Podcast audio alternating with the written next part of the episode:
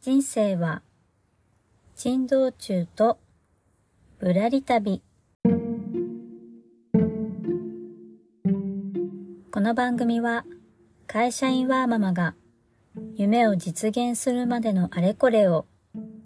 リアルタイムでお届けしているノンフィクション番組ですどうぞあなたのゆっくりタイムのお供にお付き合いさせてください。というわけで、皆さんこんにちは、あここです。いかがお過ごしでしょうか？今日のテーマは、スプーンフラワー作戦会議というテーマでお届けしますが、まあもしかしたら、このスプーンフラワーってなんじゃらという方もいると思うので、簡単に説明させていただきます。まあ、いつもあの私の配信を聞いてくださってる方だと、まあ、何回か耳にしたことがあるかもしれないんですけれども、えー、これスプーンフラワーっていうのがアメリカの会社がやっている、えー、布のデザインを販売できるプラットフォームっていうふうに思ってもらえればいいかなと思います。まあ、要はその私がこの布のデザインを、えー、このサイトにアップをするとこのスプーンフラワーさん経由で販売することができてでお客様は気に入ったデザインを買うと、えー、自分の好きな布の種類で、えー、そのデザインがスプーンフラワーで印刷されて発送されるみたいなサービスですね。まあ、国内だとリアルファブリックさんっていうところが結構有名なんですが、まあ、そこのスプーンフラワーさんであの毎週えー、デザインチャレンジっていう、まあ、ちょっとしたコンテストが開催されています。で、今日は、そのデザインチャレンジに何としても上位に組み込みたいと思っている私の脳内作戦会議を お話ししたいと思ってます。で、まあ何回か前の放送の時に、このスプーンフラワーさんのデザインチャレンジの毎週こうテーマがあるんですよね。でテーマがあってそれに沿ってデザインを自分で書いてでエントリーするともう毎回ね1000を超える応募があってでそうそこで一般投票なんですよね。で上位に入ると何が起こるかっていうと、えー、このスプーンフラワーさんがちょっと特殊なのが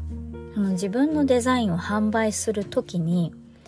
えっとそのままじゃ販売できなくってアップロードしてそれを自分で一回サンプルを購入しないといけないんですね。でまあアメリカ国内とか近隣諸国の人たちはいいかもしれないんですけど私とかまあ日本の人がやると、まあ、送料もかかりますし、うん、結構ね 自分でサンプル購入するプラス送料の方が下手したらお金かかる可能性もあるみたいな っていう感じなのであの上位に組み込むとね、まあ、その何何種類どのぐらいの期間なんか決まりがあるかわかんないんですけどそのサンプルの購入をしなくても販売ができるようになるそうなんです。うん。これはぜひ まあそれもありますしシンプルに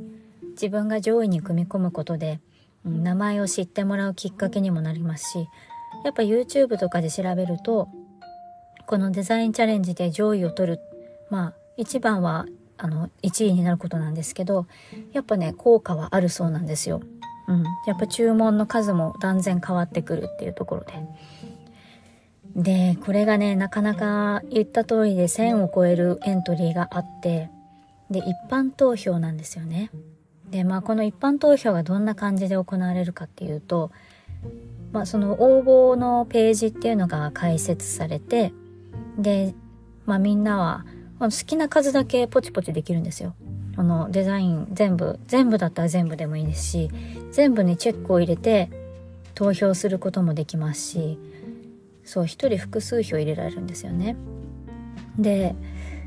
一番難しいのが、この投票ページがなかなか凝っていて、開くたびにその作品の並ぶ順番が変わるんですよ。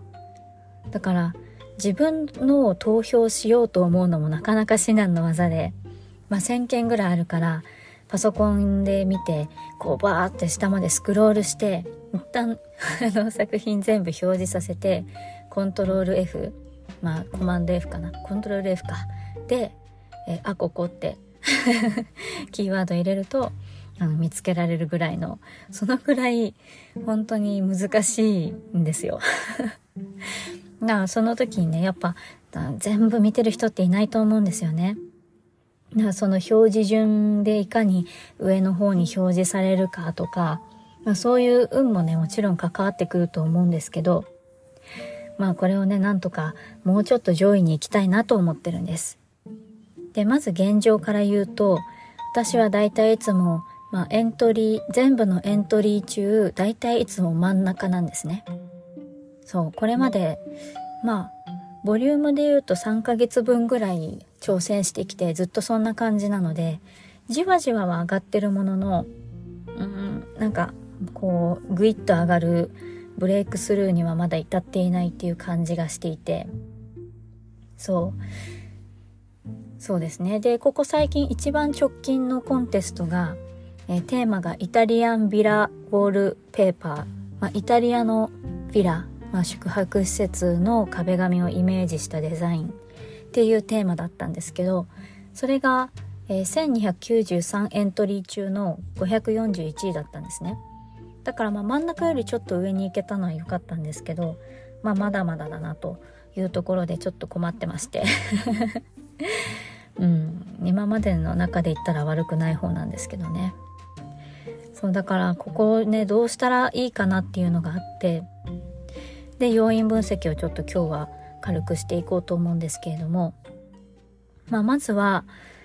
うんここ数回のコンテストの、ウィナー、うん、優勝した人たちの作品とか、まあ、その人たちの SNS をどんな風に運用してるのかもしかしたらね熱烈なファンを作ることで投票数をこう得ているっていう可能性もありますよね。まあ、さっき言った通りで探すのは難しいけれどもできなくはないっていうことなのででまあ彼女たちのか、まあ、彼女彼らのあのページに飛んでインスタグラムは大体みんな持ってるので、まあ、調べてみましたと。で見るとまずその SNS に力を入れてるかっていうとそうでもなさそうなんですよね。投稿数も少ないしフォロワー数も少ないしじゃあなんかすごい頻繁にコメントされてるかって言ったらそうでもない。まあそのウィナーになった時の投稿とかはやっぱりそこでちょっとこう反応がコングラチュレーションズみたいなのがあったりはするんですけど、まあ、そんな積極的に SNS をされてる感じではないんですよね。うん、あんまり共通点が見られなかったっていうところです。でさっき言った通りそのスプーンフラワーの投票の仕組みっていうのを考えてみてもやっぱりこのファンがいるからどうとかいう問題でもなさそうかなっていうのが一つとあとちょっと、まあ、これは国内の人なんですが、まあ、日本の人で最近このスプーンフラワーにあの参加された方がいらっしゃってでその方は多分2回目の応募なんですけどでも今回同じやつに挑戦して150位ぐらいだったかなにランクインされてたのでああそっかと思って ここだけの話ちょっと悔しくって本当にね可愛いらしい素敵なデザインをされてたからと思ったんですけどとなるとやっぱりシンプルにデザイン力なんだなっていうのを 痛感させられました。うん。ちょっと悔しくて甘噛みしてるんですけど 痛感させられましたそうまあやっぱデザインでなんだで落ち込むのはちょっとあれなのでちょっとね次書く時の参考にしていきたいなと思って、まあ、デザインどんな風に作ってこうかなっていうところなんですがうん結論から言うとうん、トレンドのリサーチがもうちょっと不十分だったかなっていうのはちょっとあるんですよね。で、まあ今回そのイタリアのヴィラの壁紙をデザインした時はえっとねまあなんかキーワードテーマに対するキーワードっていうのは書き出してみたんです。でその中で自分が良さそうだなとかこれならこう表現できるなイメージできるなっていうものをデザインに落とし込んだっていう感じなんですけど、まあ、それでまあちょっといつもの半分のところから少しだけ上に行けたのかなっていう感覚ではあるんですがそうで今回ねそのイタリアのヴィラの壁紙っていうテーマだったので私の中ではレモンとか、うん、あその南イタリアの空気に映えるような鮮やかなブルーとか、まあ、ボタニカル調のとか、まあ、そういうキーワードを出して書きました。で確かにそのあんまり上には登れなかったんですけど周りの「いいね」とかもつくんですよね投票以外に。だその「いいね」とか結構いいペースでたくさんついたなっていう印象もあったので、まあ、そのキーワードを一旦上げていくっていうのは一つ効果はあったと思うんですがそれにプラスしてそのデザインなのでやっぱりやっぱトレンドっていうのがすごく大事だなというふうにも思いました。まあ、そ今回の、えー、イタリアビラ亀紙 イタリアンビラウォールペーパーの、えー、一番投票数の多かったウィナーの人とか、まあ、上位50位に入ってる人とかを見ると、まあ、例えばタイル帳だったりとかうん同じようなレモンの木の絵を描いていてもこう色調とかテイストとかタッチとかがあなんかこういうのが好まれるんだなとかあこういうテイストも好きなんだなとかなんかそういうやっぱトレンドに共通点があるような気がしたのでちょっと次書くときはそのキーワードを上げるプラスそのトレンドの調査をもうちょっとがっつり入れていきたいなと思ってます。まあ、例えばピンタレストとかを活用したりあのスプーンフラワーの売れ筋のこうデザインを研究して、まあ、そこから自分らしいものとかを選んだりとか、まあ、構成のバランスはどうなってるかとかそういうのをちょっと調査して次に臨みたいと思ってます。